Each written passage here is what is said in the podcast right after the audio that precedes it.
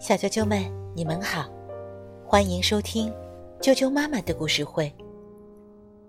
我是艾酱妈妈，今天继续给大家带来《木偶奇遇记》的故事。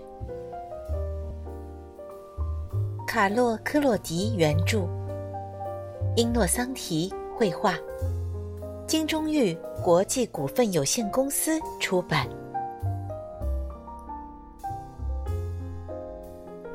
木偶奇遇记》第二十三章：孤零零的一个人，从沉重又令人羞辱的狗项圈解脱出来，匹诺丘立刻穿越田地，来到通往仙女房子的大路。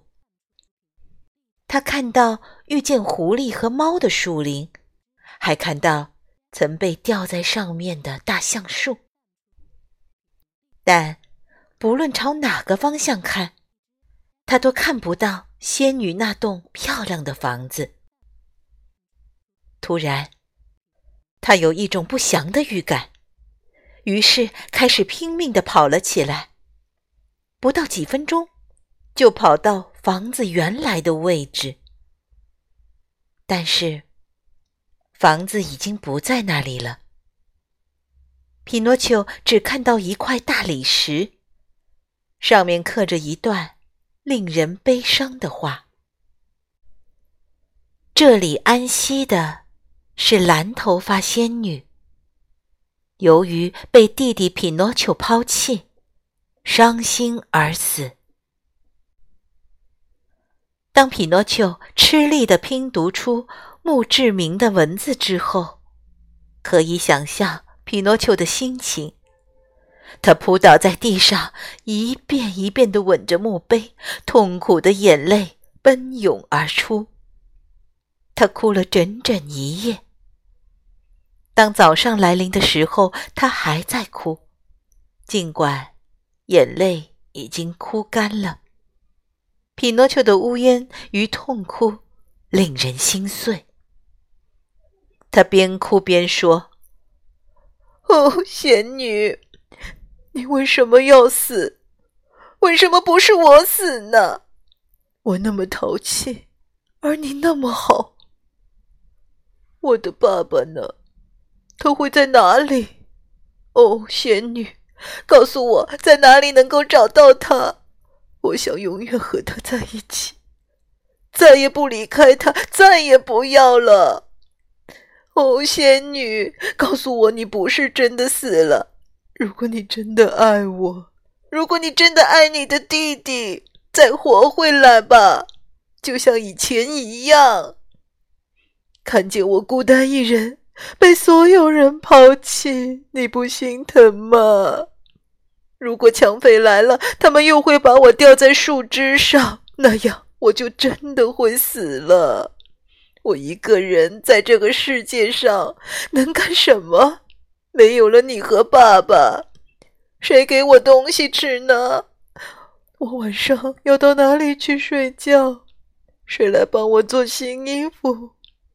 哦，我要是也死了的话，那就好了。就在这时，一只很大的鸽子。从他的头顶上飞过，从很高的地方朝着他喊：“孩子，你认不认识一个名叫匹诺丘的木偶啊？”“匹诺丘？你是说匹诺丘吗？我就是匹诺丘。”听到这个回答，鸽子迅速的飞下来，落到地面上，它的体型。比一只火鸡还大。你认识杰佩托吗？鸽子又问。他是我爸爸，他他还活着吗？求求你，快告诉我，他还活着吗？三天前，我把他带到海边，那个可怜的人到处找你，找了三个多月。现在，他决定建造一条船，横渡大洋。到遥远的新世界国度去找你。从这里到海边有多远？匹诺丘急切地问。六百多公里。如果你想去，我可以带你去。”二话不说，匹诺丘立刻跳到鸽子的后背上，鸽子飞了起来。不一会儿就飞得很高，高的都快要碰到云彩了。看到自己在这么高的地方，匹诺丘好奇的想要转身往下看，却感到晕眩。为了不掉下去，他紧紧地搂着鸽子的脖子。他们飞了一整天，快到晚上的时候，鸽子说：“我很渴了。”“我也饿了。”匹诺丘说。“我们在那个鸽子房休息几分钟，然后我们就继续赶路，希望在黎明前可以赶到海边。”他们进入被遗弃的鸽子房，在那里。除了有一盆水和一篮子的豌豆之外，什么也没有了。匹诺丘从来没吃过豌豆，他以前觉得很恶心。但是那天晚上，他却吃得很饱。当快吃光的时候，他转身对鸽子说：“我以前不知道豌豆这么好吃。”鸽子回答他说。当你真的饿了时，在没有东西可以吃的时候，即使是豌豆，吃起来也会很香。饥饿是不分好吃与不好吃的。很快吃了点东西之后，他们又继续赶路。第二天早晨，他们来到了海边。鸽子把匹诺丘放在地上以后。很快就飞了起来，一下子就看不见它了。海边上很多人聚集在一起，他们眺望着海洋，大声呼喊，并用手指着。发生什么事了？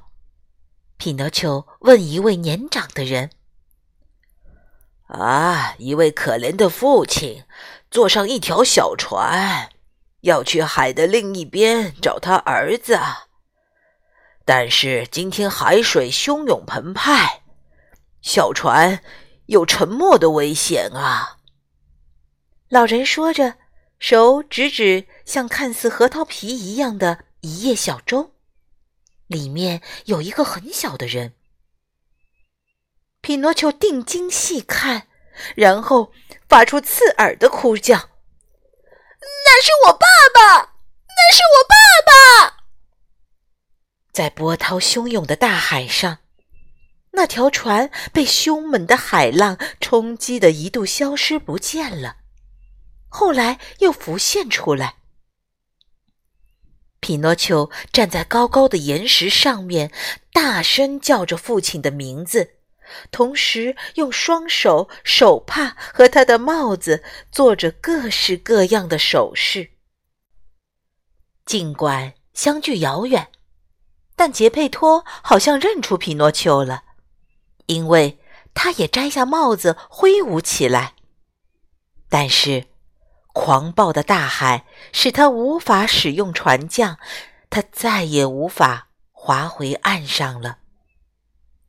突然，一个巨浪涌起来，小船不见了。人们等待着小船出现，却再也没有看见它了。可怜的人呐！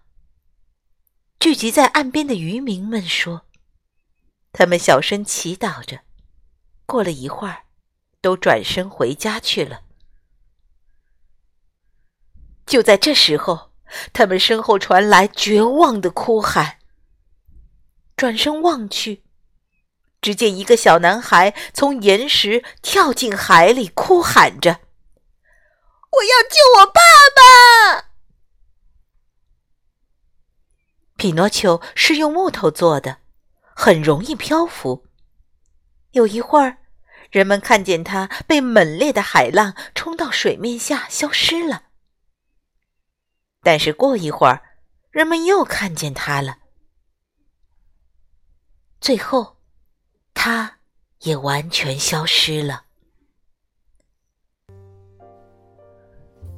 可怜的孩子，聚拢在海岸的渔民们说，他们默默祈祷，不久也都回家去了。小啾啾们，今天的故事就先讲到这儿。明天请继续收听《木偶奇遇记》的第二十四章。再见。